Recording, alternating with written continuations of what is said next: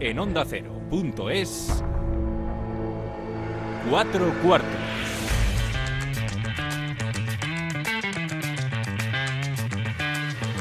David Katz.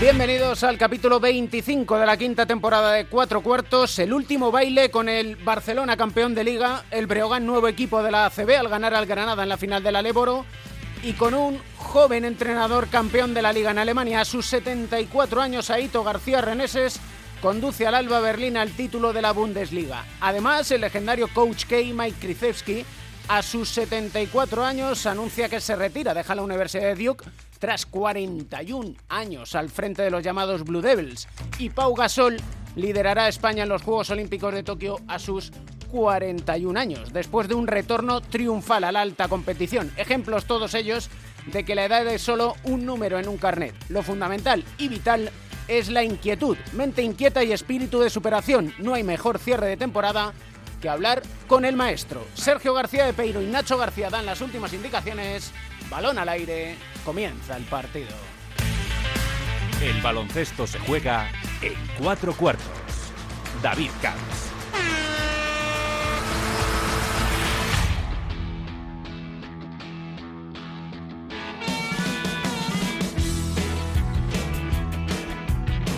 Donaito García Reneses, ¿cómo está? Pues bien, bien, bien. Bien. Bien. Sin, sin entrar en detalles, que diría que él, ¿no? Sí, sí, sí, así es. ¿Qué tal ha ido el año? Muchas felicidades, lo primero de todo.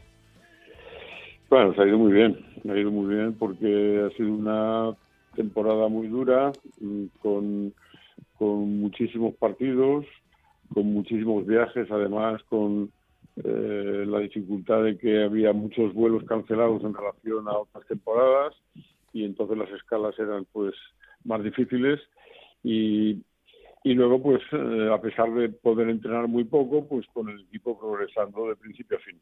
¿Ha sido este el año más difícil de gestionar para usted como entrenador? Pues posiblemente, desde ese punto de vista que he comentado de, de la pandemia, los viajes y el número de partidos, pues casi seguro que sí porque mm, la verdad es que yo no sé si cada día, claro, era una noticia nueva y uno tiene que tener mente muy abierta y capacidad de improvisación. Bueno, mm, realmente pues vas viviendo cada día. yo creo que hemos hecho todos eh, un estilo diferente de, entrenar, que es entrenar hablando, porque entrenar eh, en el campo pues eh, solamente lo podías hacer en los partidos. Cierto que lo hacíamos en los partidos, pero claro, esto no es lo habitual, ¿no? Lo habitual así era pues entrenar durante la semana, dos, tres, cuatro, cinco veces antiguamente cuando no había dos partidos por semana, pero este año hemos tenido tres más los viajes, por tanto era imposible entrenar en la cancha. Entrenar hablando. Claro, y en esas uno dice, a ver cómo le llego yo a los jugadores. Sí, y a ver cómo los jugadores son capaces de, interpretar y traducir eso luego en los partidos, porque claro, una cosa es la repetición en la cancha antes de jugar y otra cosa pues es hacerlo, pues como hemos dicho, hablando y luego pues también utilizando algunos partidos para entrenar. Em, usted lleva desde los 17 años entrenando, si no me equivoco, desde que entrenaba en el Estudiantes. ¿Cómo ha mantenido, cómo se mantiene viva la llama? Pues se mantiene sola.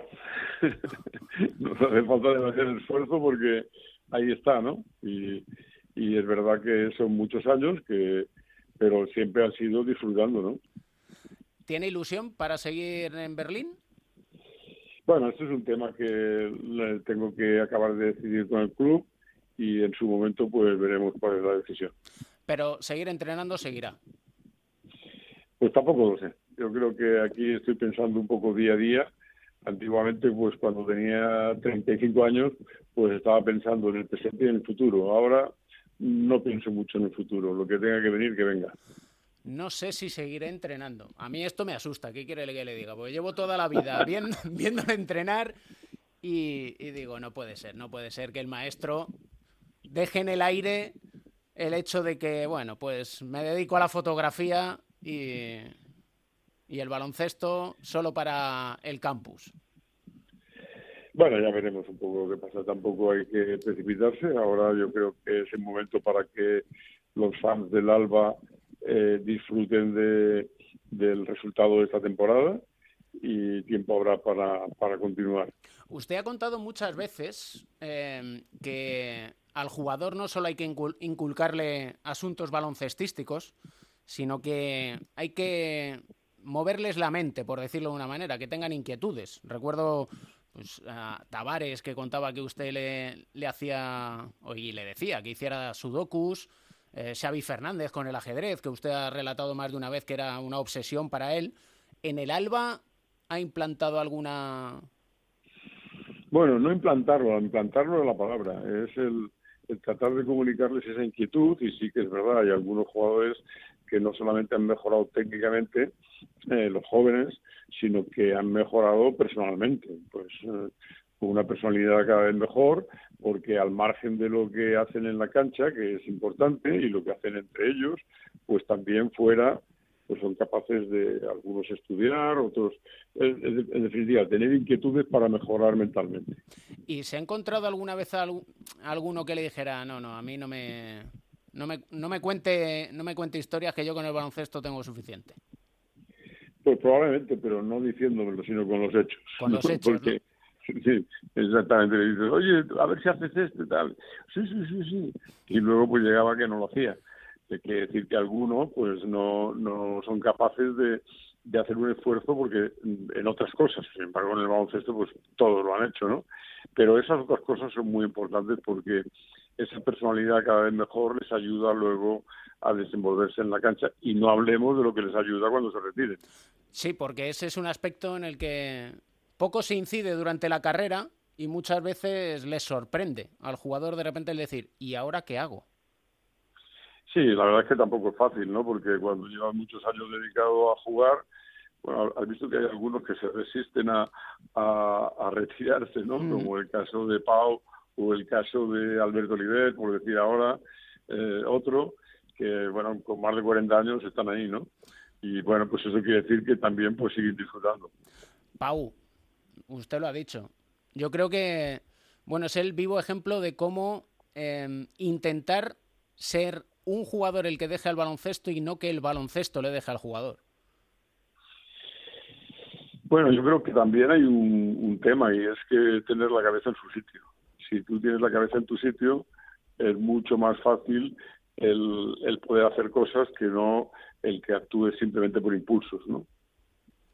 Y Pau es el ejemplo, bueno, y Albert Oliver, pero Pau sobre todo es el... porque no es nada fácil ni sencillo el llegado a una edad en la que ya uno piensa que está apurando sus últimos días de jugador profesional, tener una lesión de la gravedad que ha tenido Pau y estar dos años manteniendo, manteniendo el tipo y esperando a tomar la decisión adecuada. Es decir, no precipitarse en decir, pues esto no lo supero.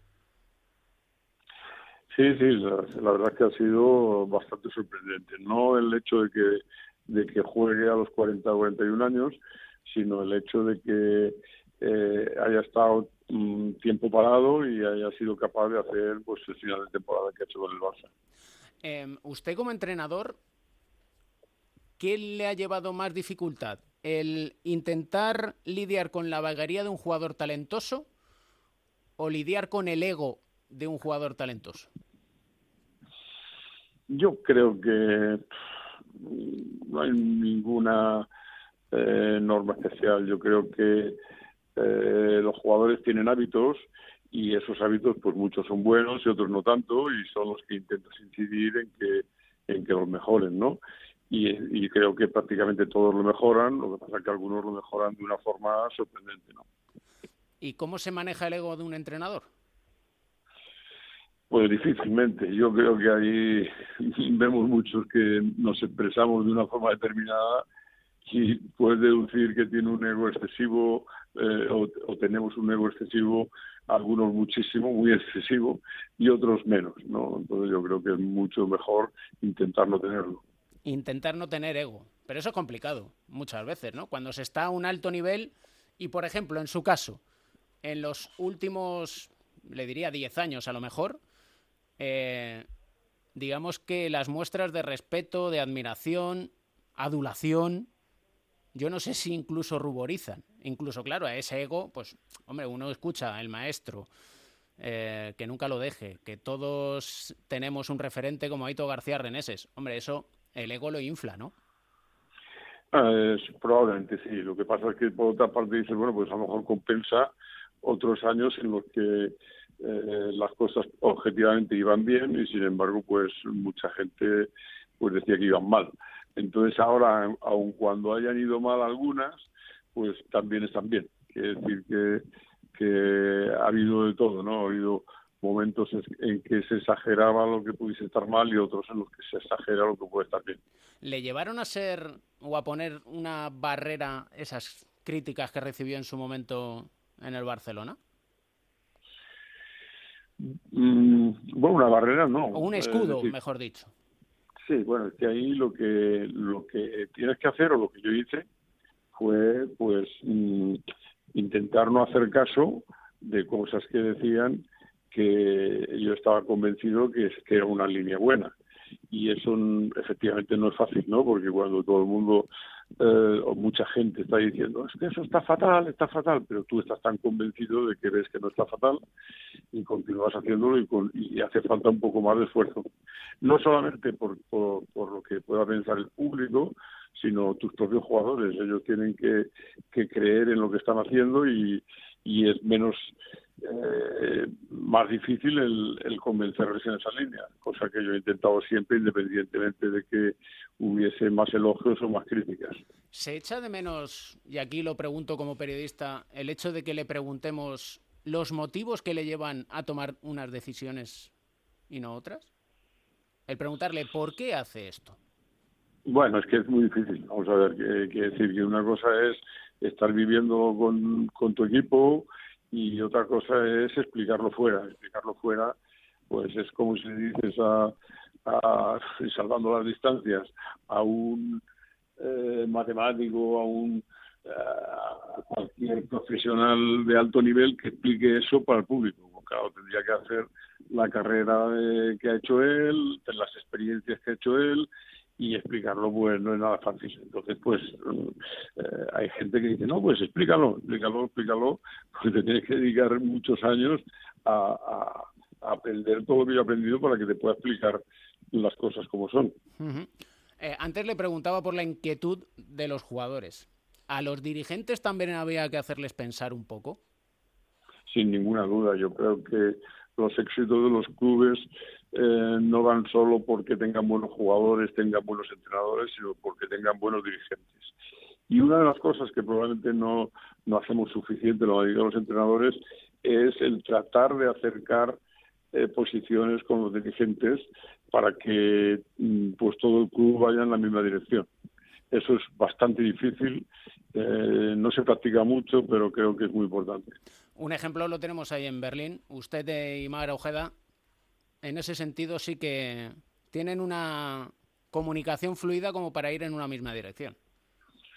Y no solamente con, con ellos, sino pues con el presidente, eh, con el director general y luego estos a su vez con el resto de los de los empleados del club.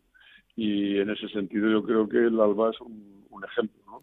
¿Le gustaría que esa fluidez de comunicación también existiera en los máximos dirigentes del baloncesto para que, digamos, que les dejen trabajar y sobre todo que no haya una condensación, saturación como la que tenemos aquí en Europa entre FIBA por un lado, Euroliga por otro, las ligas por otro?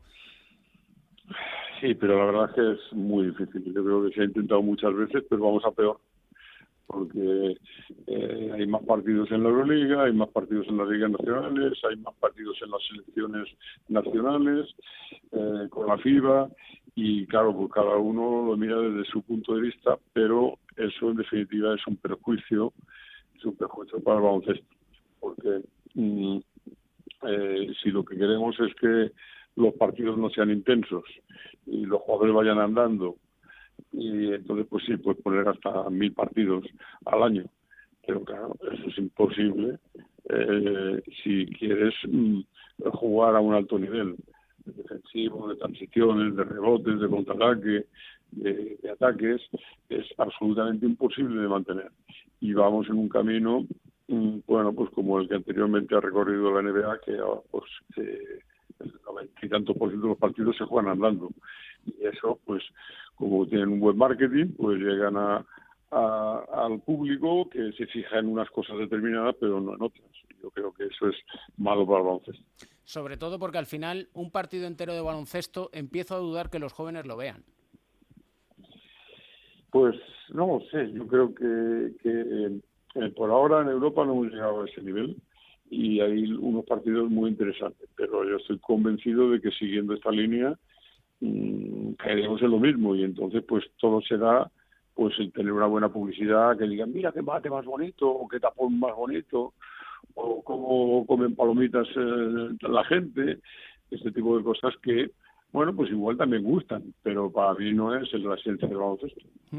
Eh, por cierto, que el otro día, viendo y recordando sus inicios en el Estudiantes como jugador, ahora que está de moda el small ball, que dicen en Estados Unidos, el jugar con pequeñitos, igual el Estudiantes en el que usted jugó puede ser un, un pionero de eso, con los Ajibela, Vicente Ramos, usted.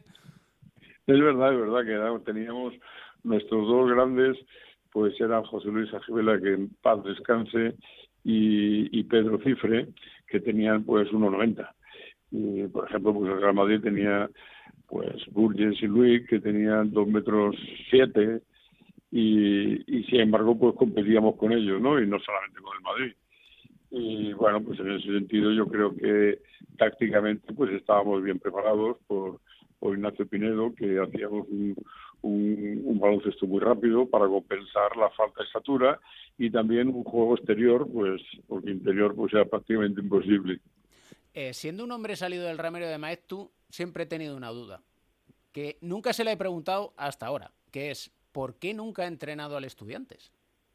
Hombre, sí lo he entrenado. He estado en, el minibásquet sí. entre estudiantes, estuve dos años entrenándolo, que es cuando empecé a entrenar, y, y luego pues les he entrenado también a los jóvenes eh, en alguna temporada de estas que, que hago años sabáticos, pues también he ido a entrenarles, pero efectivamente no he entrenado al, al primer equipo.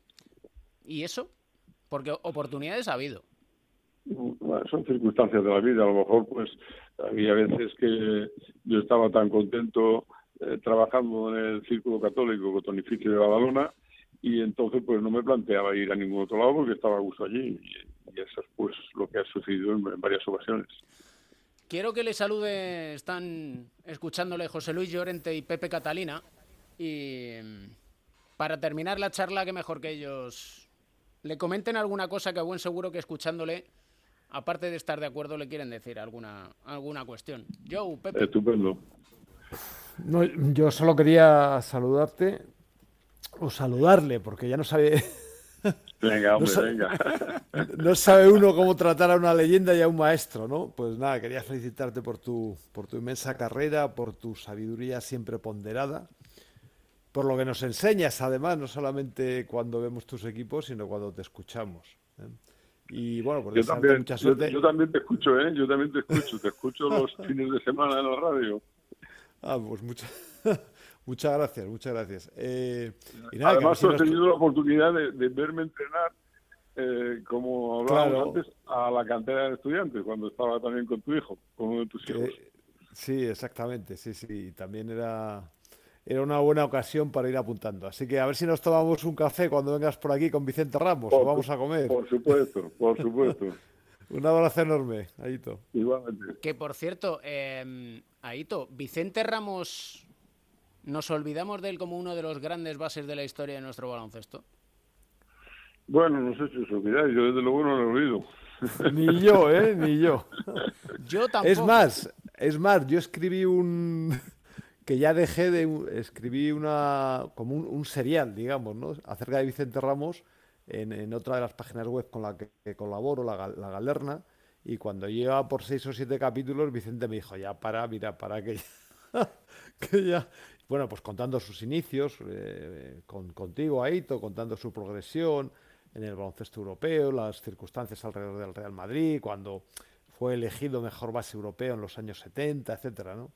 Y bueno, como al final a veces me expando en la escritura, pues, pues, no terminaba ya el propio Vicente, pues eh, hombre, que es un, una persona muy humilde, pues dijo, hombre, no, no, quiero más notoriedad, ya, ya está, ya, ya es suficiente.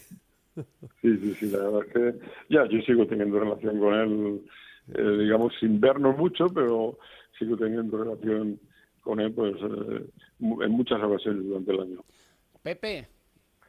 Bueno, yo también me voy a atrever a hablarle de, tú, aunque no tengo mucha relación con él, pero sí que le conocí en otra etapa profesional eh, de mi vida y sobre todo por, por la pasión que tiene, que creo que es una pasión joven, a pesar de su edad. Eh, la admiración es máxima, el respeto también, la enhorabuena por el grandísimo éxito conseguido por un año, como, como dices, súper difícil a todos los niveles, porque la Euroliga es de una exigencia enorme y, quería aprovechar precisamente al hilo de esto para preguntarte si eh, el crecimiento de la BBL, que a mí me parece una competición muy interesante, la primera división alemana, se está poniendo un poco al nivel de ligas como la española, donde la exigencia es tan grande los fines de semana como entre semana en la Euroliga, cosa que no pasa en otros países.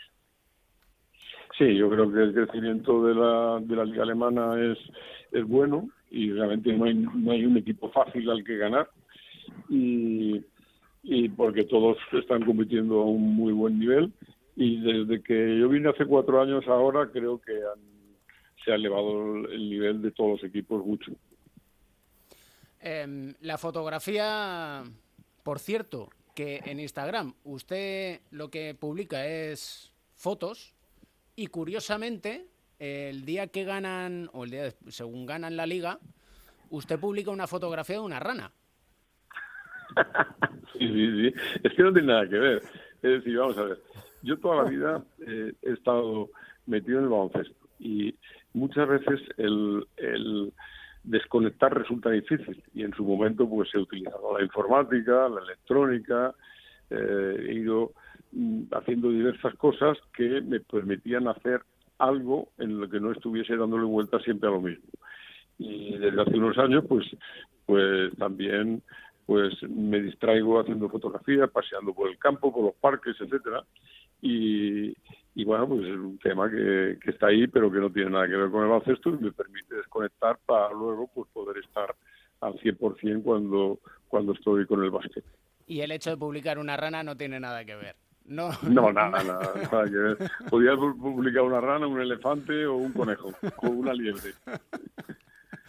La verdad es que hace buenas fotografías, muy buenas fotos. Para que no vamos a engañar, quien no las haya visto, conviene verlas porque siempre, siempre se aprende. Y lo cierto es que es un gustazo el poder hablar con usted. Eh, el campus este año, eh, con medidas más suaves o, o cómo lo tiene planteado. Bueno, yo de momento eh, estamos haciendo muchas cosas a nivel con la fundación, mm, muchas cosas, pero a nivel no presencial y espero que pronto podamos hacer cosas a nivel presencial, pero no tenemos decidido cuándo, cuándo hacerlo todavía, si, si a final de verano o cuándo. Eh, ya se informará. Manténganos informados, porque el lema de su fundación, el baloncesto como medio de integración social, creo que define a la perfección lo que es y lo que supone todo lo que, todo lo que hacen. Un placer y la decisión que tome y haga lo que haga, que sea siempre para bien. Muchas gracias. Un abrazo fuerte. Igualmente. Un abrazo.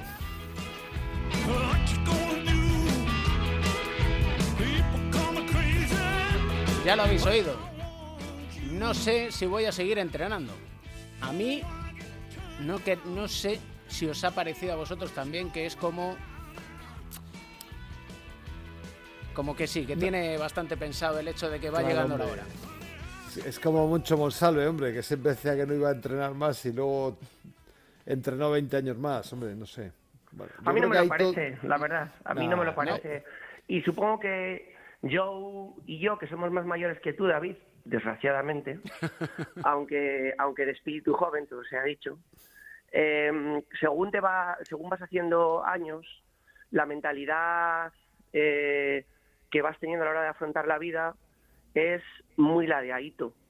Y, y creo que la, y la pandemia todavía creo que nos ha dado también eh, una perspectiva mayor de que no se puede mirar mucho más allá en el tiempo. Siempre hay que tener una perspectiva de cierto futuro, pero creo que cada vez hay que moverse en plazos más cortos, ¿no? La vida nos lo ha enseñado en el último año y medio. Entonces, bueno, lo que él está diciendo es, es, es, un ejercicio, es una reflexión en voz alta, por lo menos yo así lo veo, un ejercicio de sensatez, de paciencia, de equilibrio emocional y de esperar al momento oportuno para tomar la decisión que tenga que tomar.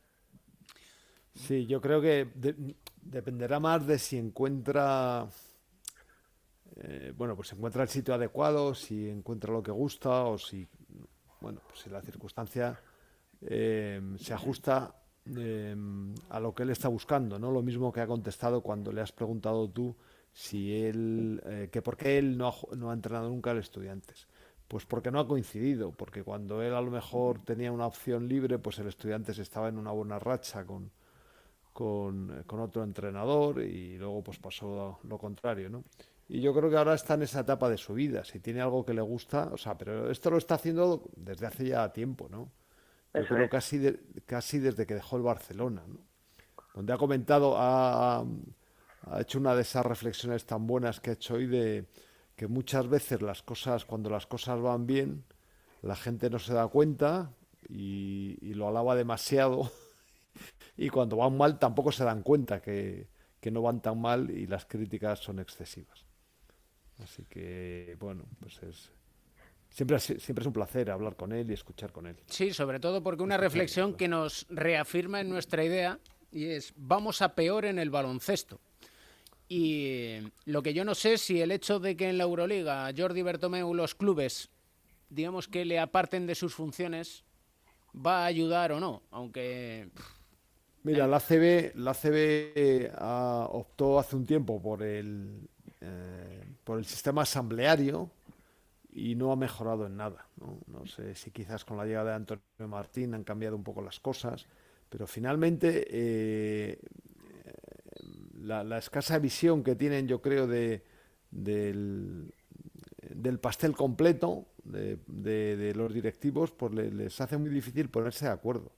Entonces siempre llegan a mínimos en los que no avanzamos. O sea, los mínimos son eh, para seguir en la misma dirección porque eh, la base de una, de una negociación es ceder algo fundamental. Que cada uno ceda algo que es fundamental para él. Y claro, en un, en un momento en el, eh, en el que vivimos, por los clubs que, que los clubes de baloncesto pues suelen vivir muy al día, pues no están dispuestos a ceder nada fundamental. Que yo lo entiendo, ¿eh? O sea, yo, yo lo entiendo. Por eso no me gusta nada el sistema asambleario, por eso la NBA no funciona en este sentido, sino que funciona con un rector, que es el que marca las grandes directrices. Bueno, yo ya dije la semana pasada, creo, y si no fue la semana pasada, en uno de los últimos programas de cuatro cuartos más recientes, que la Euroliga había tenido un origen, luego ya pues yo me matizo muy parecido a lo que fue la CB, ¿no? En el que, eh, bueno, pues se trató de generar, o se han generado unas competiciones elitistas y hasta cierto punto sectarias.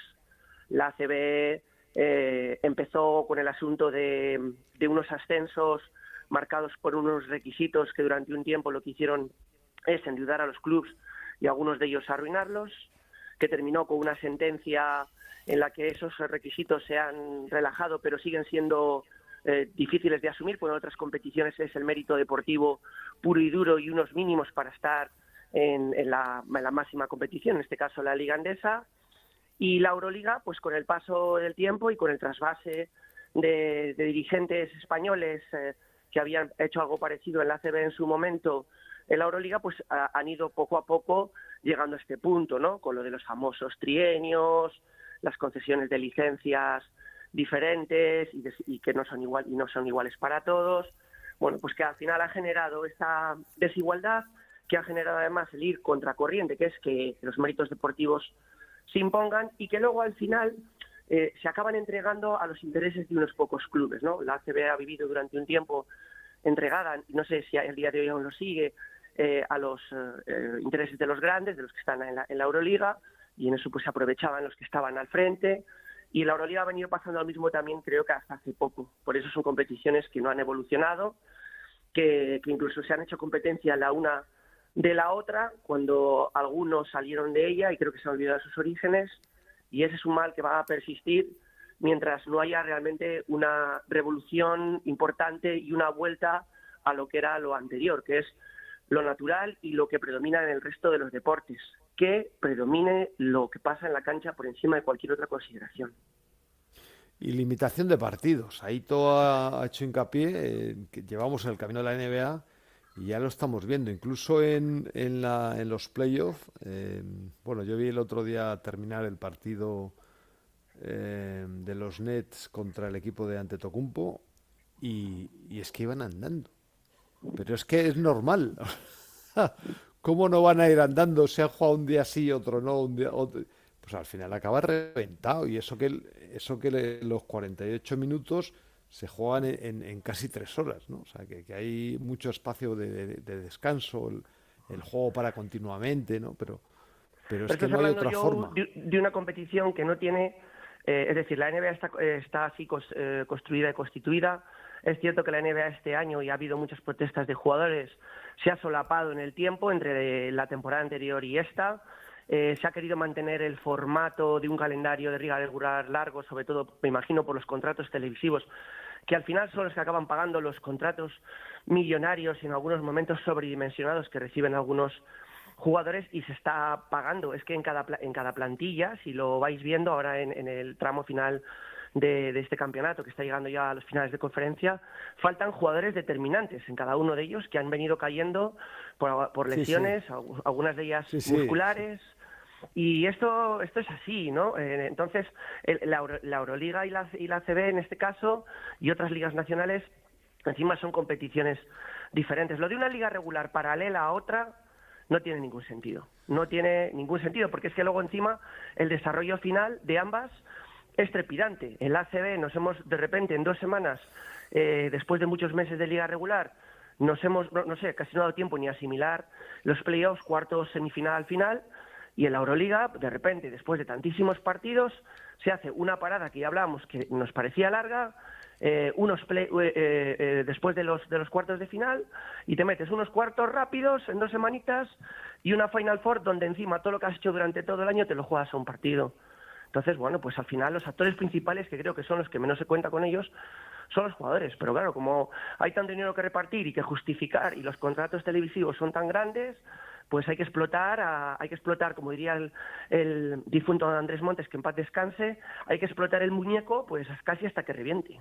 Y en esas nosotros no queremos explotar el muñeco. Y por eso aquí estamos en el último baile de la temporada. Y por eso vamos a dejarles descansar a Pepe Catalina y Joe Llorente durante el verano. Y luego ya, pues el año que viene volvemos. Temporada que viene, fuerzas renovadas. Y eso sí, cuando la pandemia nos lo permita, tenemos una reunión de pastores pendiente. Bueno, ya lo permite la pandemia, ¿eh? O sea, bueno, vamos a ver, ahora mismo ya. Ahora ya podemos hacer casi lo que queramos. Esa es una excusa barata y. Vale. Me has pillado que se ha notado que no quiero pagar. flojita, es una excusa flojita. ¿eh? Señores, un abrazo muy fuerte. Venga, un abrazo. Otro para vosotros, feliz verano.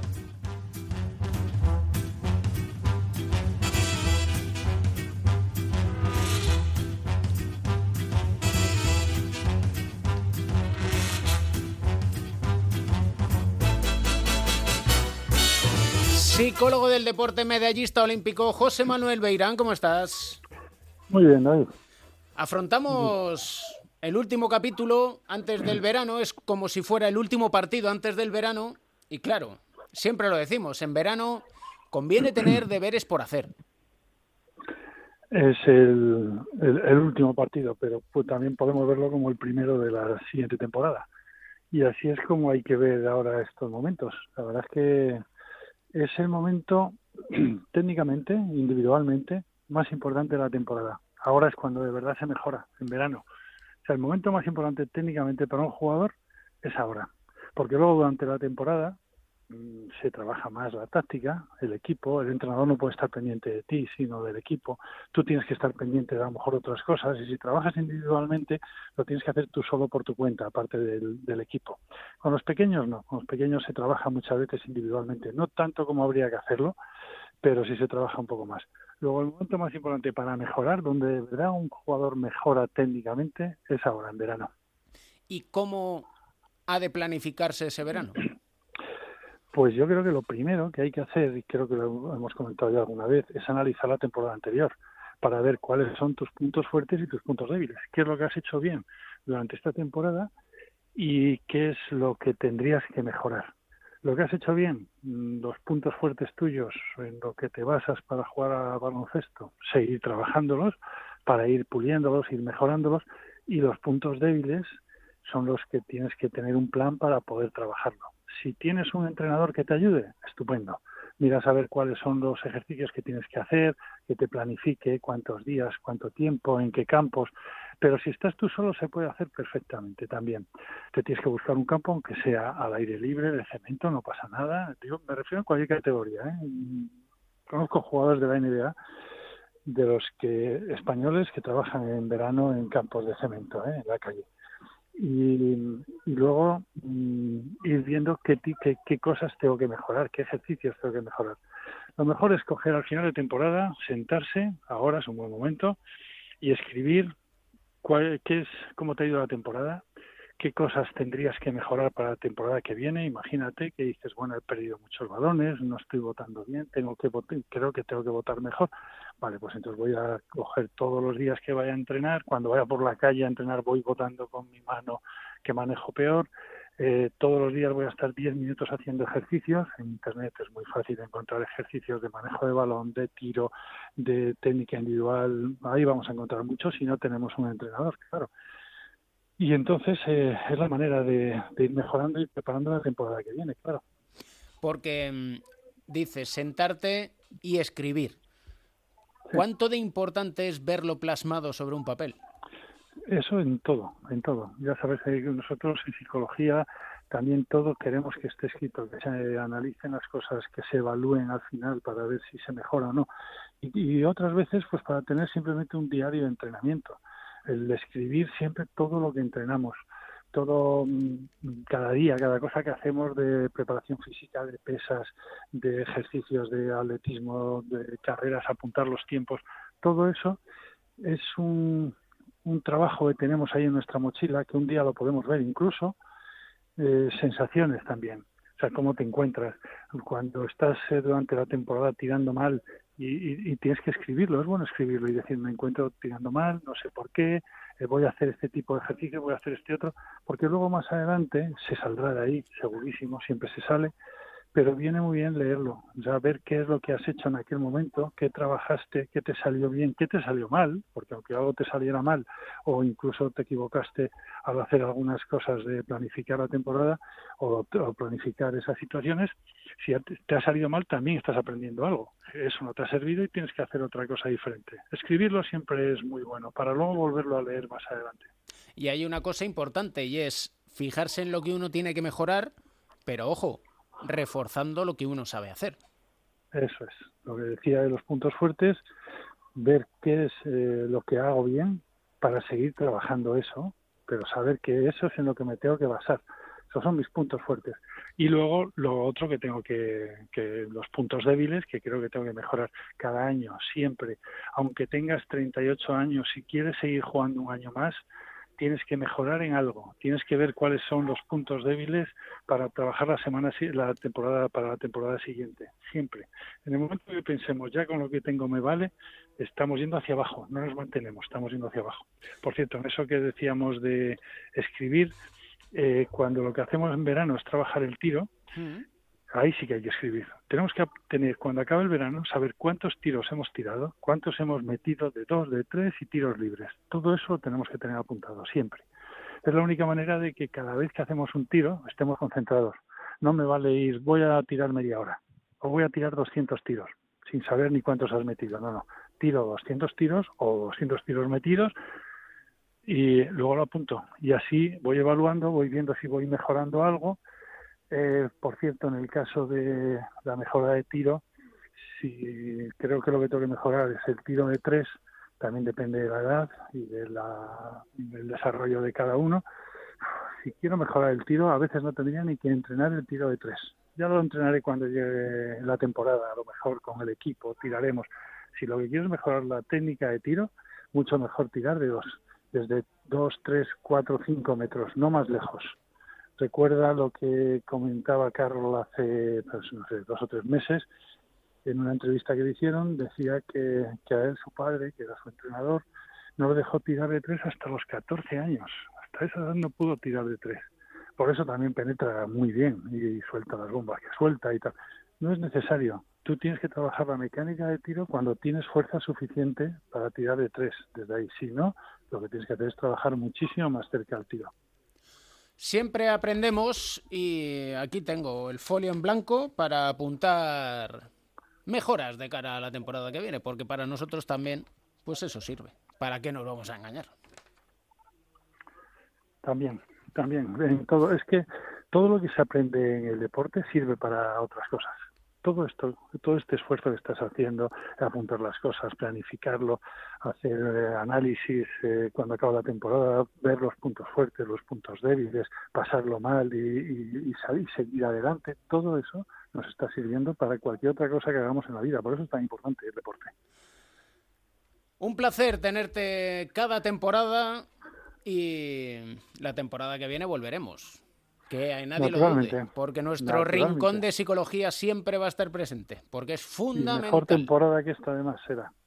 Sin duda alguna, eso siempre. Uh -huh. Un abrazo enorme. Igualmente, un abrazo a todo el mundo.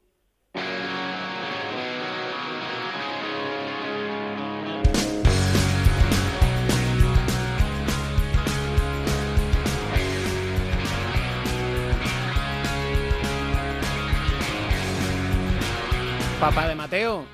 ¿Qué pasa? ¿Cómo estamos? Pues bien, aquí buscando el de siempre, ya sabes.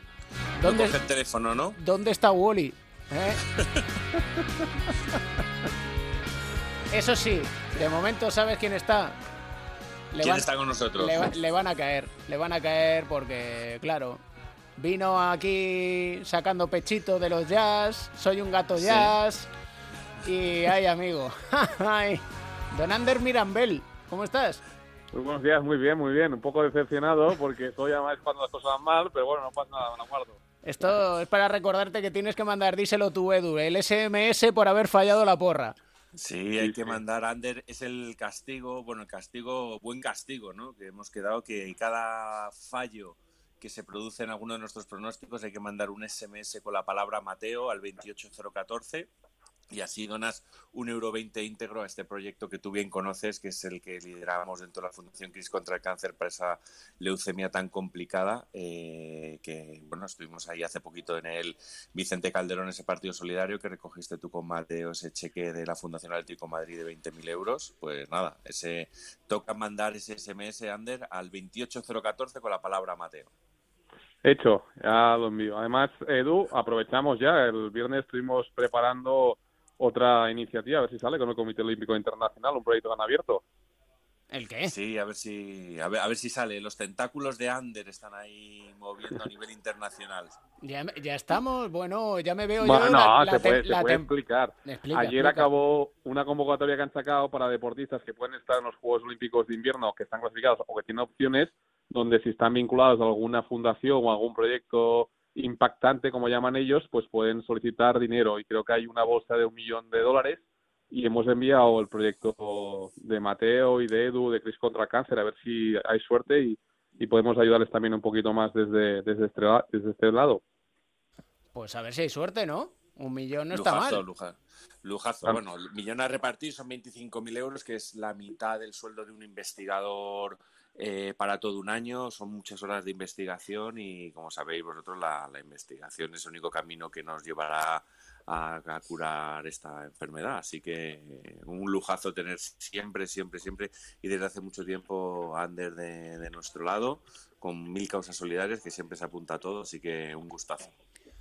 ¿Y cómo veis estas finales? Atlanta dando el sorpresón, eliminando a Filadelfia. Ya empiezan ahí las, las bombas hacia hay, hay Simmons. de sable ya. Sí, ¿no? sí, no, vamos, están sable ahí, pim, en pam, la, pim. En la, en, la, en la ciudad del amor fraterno, que fue de ciudad de conexión durante tantos años, eh, cuando había que viajar a Estados Unidos, eh, había que hacer siempre enlace en Filadelfia, siempre estaba nevando y siempre tenías el riesgo de quedarte ahí tirado en, en la ciudad, pero la verdad es que, bueno, yo creo que nadie daba un duro por estos Hawks hace unos cuantos meses cuando Nate McMillan, que tampoco es que sea santo de mi devoción, cogía, cogía el equipo y con Trae Young, que hace unas cuantas semanas lo, además lo comentábamos, que es un pedazo de jugador que, que bueno, pues que está viviendo en la época de Luka Doncic y que a lo mejor no sea otros titulares que merece, ¿no? Pero espectacular estos Hawks que empezaron 1-0 la serie, luego fueron capaces de remontar un 2-1 y han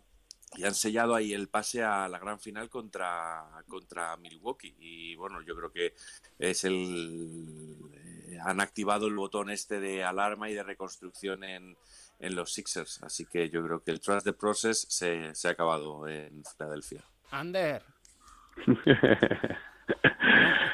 esto No, del no, proceso vete ya, a saber, ¿eh? Con los mensajes que te he enviado antes, cuando íbamos 2-0 en la, en la serie de los Jazz, eh, una pena, y más en el, en el par- último partido que podían haber forzado el, el final, eh, creo que eran más 25, ¿no? En el segundo Sí. tercer cuarto. Sí, es sí. decir, que, bueno, mm, es difícil dejar pasar escapatorias. Yo creo que cuando, cuando pasan cosas así es sobre todo un tema mental, ¿no? De no creerte, de, de que solo, solo Donovan está tirando al equipo, hubo la lesión, que yo creo que eso para mí fue uno de los puntos claves de la serie, ¿no? Que se fue y empezaron a remontar. Eh, pero aún así se te presenta la oportunidad de empatar a tres eh, con ese más 25, más 27 y se te escapa. No sé, mm, un poco decepcionado porque al final, si tuviese un equipo ganador, pues eh, hay que hacer rotaciones y tienen que estar todos enchufados. Y por ejemplo, los, los Suns ayer lo demostraron ¿no? con sus rotaciones, que hicieron más rotaciones que en la eliminatoria anterior y les salió bien. Y también creo que los, los Clippers van a llegar bastante fundidos porque han tenido una, una eliminatoria bastante dura. Wally, Pereiro, Pero, o sea, ¿Qué pasa? ¿y esto, qué, esto- eh, esto qué vergüenza es? esto qué vergüenza es que me llamáis aquí con el tema empezado.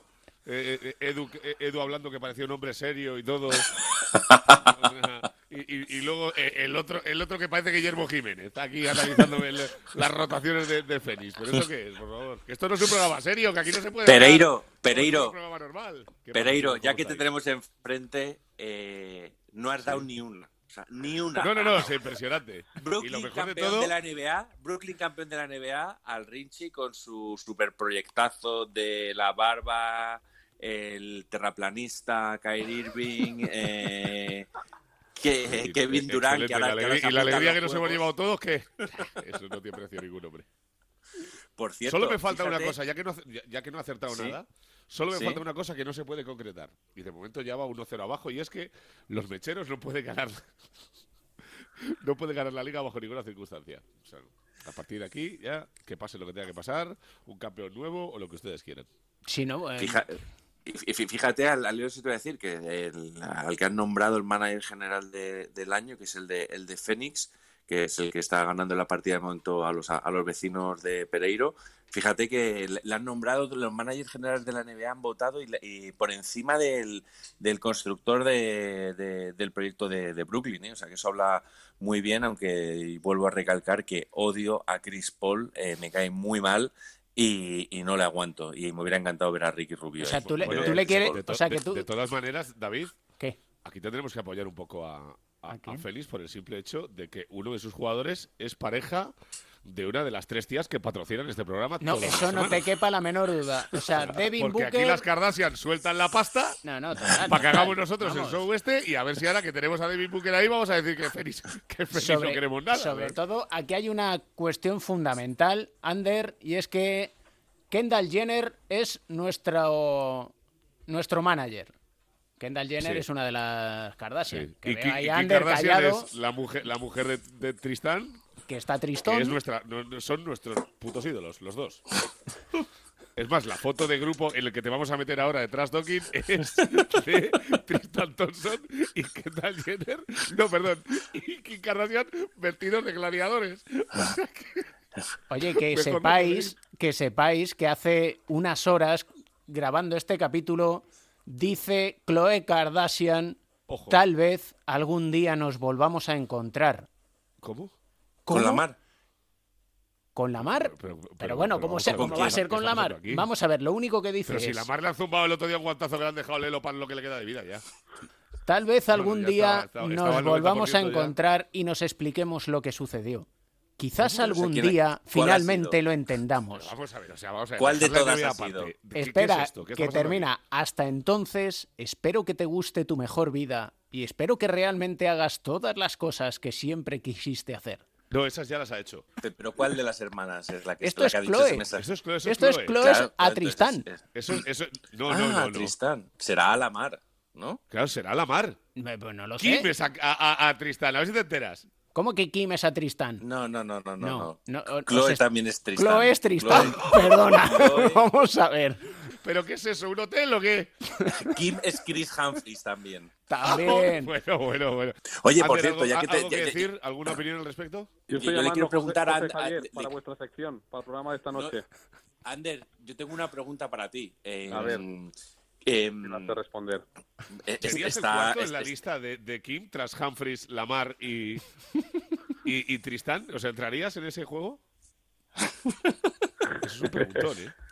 Por, por el bien del esqueleto, nada. O sea, ¿irías a cenar un día con la Kardashian? O sea, Yo lo veo Bueno, difícil, el- Pereiro, no, no llego. Lo veo difícil. López. Yo soy de Intertoto, yo no, nunca he jugado a ese nivel.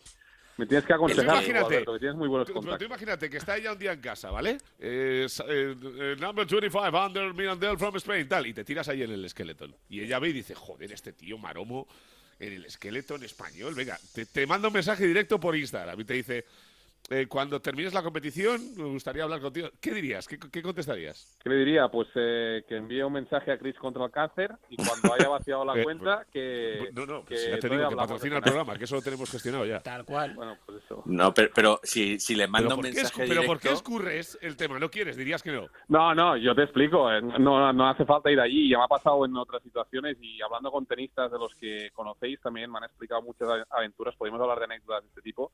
Y es acojonante el submundo de Instagram de cosas que pasan así. No hace falta ir a, a la Kardashian. Y de hecho, hablando con Lolo Jones, que es eh, una celebrity eh, que ha ido, o, no sé si creo que ha estado en los Juegos de, Pero verano, espera, estuvo que en tengo que mientras 400. hablas tengo que. Vamos. Lolo Jones es una de las deportistas más conocidas de Estados Unidos de, de atletismo, de 400, Sí, eh, cuatro vallas, si no recuerdo mal. Y también está en el mundo del skeleton y del bobsleigh, ¿no? Entonces, eh, yo coincido y he estado cenando con ella a la misma mesa y hemos estado hablando del mundo de las. Y me contaba de que hay una aplicación donde solo si tienes tanto por ciento de seguidores, no sé, un millón o dos millones de seguidores, puedes acceder a esa aplicación. Y allí es donde tú te relacionas con este mundo. Es decir, ellos ya no te envían un mensaje por Instagram, sino que tienen su propia aplicación donde tienes que cumplir un, cuto, un cupo de eh, famoseo para poder estar allí, ¿no? Y es, es un Pero- mundo muy, muy surrealista. Vamos a ver, estoy, viendo, a, estoy, viendo a Lolo, estoy viendo a Lolo Jones ahora mismo. Sí. Pues ahora sabes quién es, ¿no? Es la famosa que Sí, no, ya, pero es que no me acordaba de. No, no me acordaba de ella, con, con todo el respeto. Vamos a ver, Lolo Jones tiene una frase. El último que tiene es una entrevista con Kevin Hart, esta en la que se meten los dos en lo del hielo. Kevin Hart hace las entrevistas ahí. Y que ya Lolo Jones había decidido hielo, ¿eh? hacer un voto de castidad hasta el matrimonio. Y recuerdo que Lolo Jones dijo: el sexo ayuda a las demás atletas, así que yo Sí. corro en desventaja. ¿Cómo? Pero, Hizo pero ¿por qué no público tiene- pero- su pero ¿por qué no propósito-? Claro, de conservar su Pero- virginidad. Entonces, Ah, que es virgen. Es como Easy Green, pero del atletismo. correcto. Con lo Ah, cual, vale. su frase textual es: el sexo ayuda a las demás atletas, así que yo corro en desventaja. Esto, pues, Ander, no sé. no sé si tiene alguna cuestión al respecto. Eh, no sé si es verdad o no, no he profundizado tanto con ella, así que no. como, como mucho hemos, hemos intercambiado palabras en un supermercado, cenando y en el vestuario, que hay que recordar que los vestuarios son mixtos, en y el skeleton, así que hemos hablado como compañeros, ¿no? Pero no. Hay muchos rumores, hay muchas cosas. Lo que sí que ella es muy simpática, muy, muy maja, y de hecho estuvo a punto de venir a Barcelona a hacer la pretemporada para preparar una, una de sus temporadas, o sea, ¿no? Es ¿esto decir, que yo creo que la el mejor- llamamos. ¿El mejor tramo de cuatro cuartos de la puñetera historia o qué pasa aquí, sabes? Se han arruinado todas mis citas después de ello. Ahora no tengo la oportunidad, antes al menos sí la tenía. Pues yo creo que a raíz de esto, mm, no sé si ya funcionaba la aplicación o no, pero entró en, en ese mundo, ¿no? Y cuando me lo contaba, pues yo me quedé sorprendido de que, joder, imagínate que tienes solo un Instagram o un dating aplicación de estas donde solo puedes acceder si tienes X mil o millones de seguidores, ¿no? Imagínate la cantidad de cosas que deben pasar allí. Pues Es- sí. Bueno, ahora esa, esa es, la, esa es la submundo. nueva forma de la nueva forma de fichar, porque LeBron y Anthony Davis han empezado a seguir a la mujer de Russell Westbrook. Bien hilado, Instagram. bien hilado. Ahí, periodista de investigación, que- Edusel. Sí, señor. ¿Tú crees Vamos que a ver, la, tengo la declaración de Lolo Jones cuando dice que. La, bueno, os la pongo. Uh.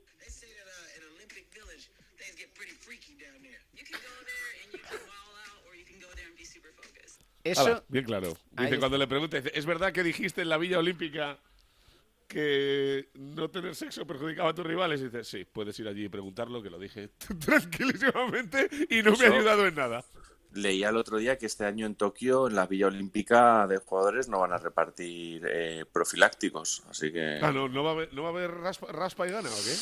No, debe ser para fomentar que la gente no, no se junte demasiado por esto del COVID, ¿no? las burbujas. Bueno, No, están todos ya vacunados y súper controlados. Joder, No pues por eso si te lo digo. COVID cada día o... Y lo otro es un- de- lo Pero otro es cu- vacuna cuidado igual, ¿eh? porque ha llegado un atleta no sé de qué país De vacunado Nigeria, me parece, ¿eh? Sí, o, de Uganda. Nigeria, sí, o de sí. Uganda que ha dado Sí, que ha dado positivo pese a estar vacunado. Entonces, Y volviendo a los juegos, ¿conocéis ya al equipo de Estados Unidos? ¿Ha dicho ya o Kevin Durán, ojo que se apunta. No, sí, sí, sí, sí, pero, pero, sí, Kevin- pero se ha bajado Harden. Kevin, Kevin bueno, Durant, Booker, eh, ¿quién más? Chris Este, Paul es Chris posible. Paul, tu amigo Edu, ¿no? El de, el de Washington. eh, Bradley Beal. Bradley Beal. Van a intentar El ganarle que el no oro a va España. es el, el que- terraplanista. Pues Al- espectacular. Hay que hacer un programa especial. No, sí, tú dirás a Camps que te haga Mira, Camps baja hoy la persiana. Que, Ya se puede caer el que mundo. se peguen, Feliz que se año, peguen feliz de año. Vamos, ¿Pero hasta En la cuándo? final de la NBA no abre. hasta, hasta que tú digas, Ander. A partir de ahora tú eres nuestro guía. O sea, Pues tú, con. Lolo ¿Tú a qué? ver cuándo la Ander, tenemos en Ander, antena. Cuidado con este tema, que hay mucha mentira en esta historia, porque yo recuerdo que a mí me la metió doblada eh, Katy Perry. A ver. A ver, a ver, a ver, a ver. a ver, que estamos no. terminando. Cualquiera que conozca mi historial. Capítulo eh, 25, Pereiro, con eso digo todo. No, pero a lo que voy. Katy Perry dijo en su día que ella iba a ser virgen hasta el matrimonio. Sí, sí. Eh, lo dijo hace 12 años, sigue sin casarse y me parece que lleva una ristra eh, de maromos. La, Entonces, la ¿qué clave es la hacemos? definición de virginidad, Pereiro. Ahí está un poco donde está la línea, que son Ah, uno de los temas que ah, hemos amigo. discutido en el Vale, vale, vale, vale, vale. ¿Dónde está el límite? Ahí está. Es decir, pero bueno, yo creo que ese es el siguiente capítulo de la próxima temporada, explicar dónde es la línea. Pereiro, tú- no, ¿no? no. A Durant. Yo es que a Pereiro creo que no ve a Katy Perry de bibliotecas, ¿no? No, no, no. Yo, yo soy el único aquí que dice las cosas tal y como son, porque No. vosotros hacéis ¿Quién los lo- regates. Yo le preguntaba al otro si cenaría con no sé quién y me acaba hablando de Lolo Jones. Bueno, pues fíjate el juego que te ha dado. Lolo Jones, que no sabías quién era. Ahora ya está, Pereiro, ya la tienes fichada. Bueno, pues yo cenaría con la Kardashian, cenaría con Lolo Jones y cenaría con eh, Katy Perry. Sobre todo para que Chloe Kardashian te diga, sé la persona que lo descubre todo, la persona que nunca rehuye la profundidad de sus sentimientos o la intensidad de su esperanza. Buenas noches, Kardashian. Edu, esto es un temazo dedicado de Mateo, ¿eh? Hombre, esto ah, había dos formas de, de cerrar el año. Y uno era con el Hotel California de los Gypsy Kings, otra es este homenaje a la vida de Franco Battiato, Yo quiero verte danzar, que yo creo que ejemplifica perfectamente lo que es la temporada de la NBA, ¿no? Una serie de rimas aparentemente inconexas, absurdas, pocamente relacionadas entre ellas, pero que suenan a- así de bien, como los cíngaros del desierto. ¿Cómo te quedas, Camps? ¿Cómo se queda Ander? Que está, vamos. de hielo, me estoy derritiendo ya. Oye, por cierto, antes, mientras dura Yo quiero verte danzar, que es bastante larga. Ander, tengo una duda, a ver si tú me ayudas a resolverla. No, te va a regatear, vamos. Eh, tú que has estado en Utah varias veces, Ojo. ¿no te ha llamado la atención una cosa que comenté yo aquí? Que es en el único estado eh, de Estados Unidos el que yo veo que cuando vas al baño, el agua de los urinarios está hasta arriba. ¿Perdón? Lo ¿No- que no sí te que has me ha fijado en eso? de Utah y que pasa en el continente americano, que cuando tiras la cadena va en dirección contraria a la nuestra. Eh, esas cosas son Absorbe. curiosas. ¿Cómo? Si tú Absorbe. tiras la cadena, creo que en España va sentido horario, eh, si vas a Estados Unidos, sí. sentido contrahorario. No, no, no, está hasta arriba. Sabe es- que está fría. Y entonces ya iba a ser No, un no, no, no, no he dicho fría, no he dicho fría, está hasta arriba de nivel. Silencio valorativo. Por No, no, bien. estoy recordando, porque mira que he visto partidos de la G-League y de la y de la NBA allí en Utah, y de hecho una vez me hicieron salir a la pista hacer uno de esos juegos, que si os contar la historia otro día. Pero yo no recuerdo el cuarto de baño inundado, la verdad. Eh, Ander, y algún día nos contarás si tú en casa eres de chándal o, O de, o de- o de- o de o- pijama. o de pijama. O, del- de traje de o- cuidado con el chándal El traje que de ese es el nuevo, ¿eh? A la espera de Kardashian. Ah, sí, es a la espera de Kardashian. ¿Recibe la respuesta, eh, eh, Pereiro, ya o no? ¿El qué? Te he respondido ya o no. Yo sí, sí, evidentemente. Si es a la, a la espera de Kardashian, me has respondido, sí. Sea la persona que cree en la suavidad del mundo, en la Eh, bondad de vamos. otras personas, en la belleza de ser abierto, más que suave sin vida. ataduras y confiado. Ander, no sabes dónde te has metido. Que lo sepas.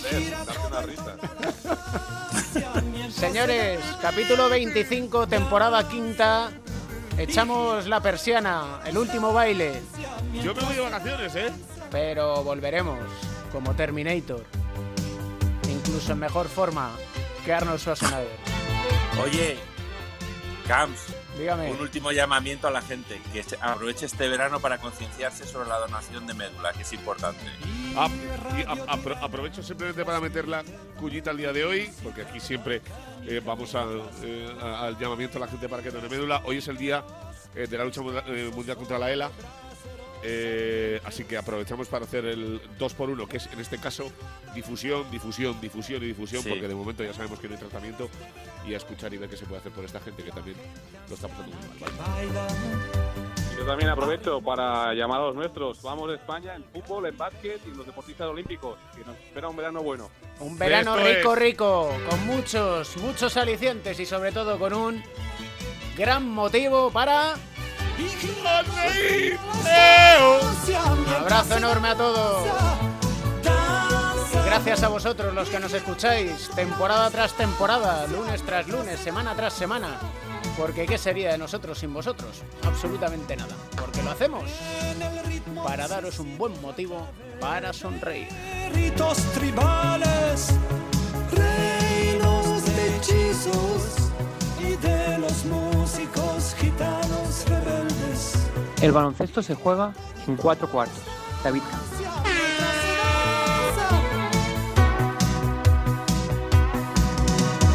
En el ritmo obsesivo la clave de ritos tribales, reinos de hechizos y de los músicos gitanos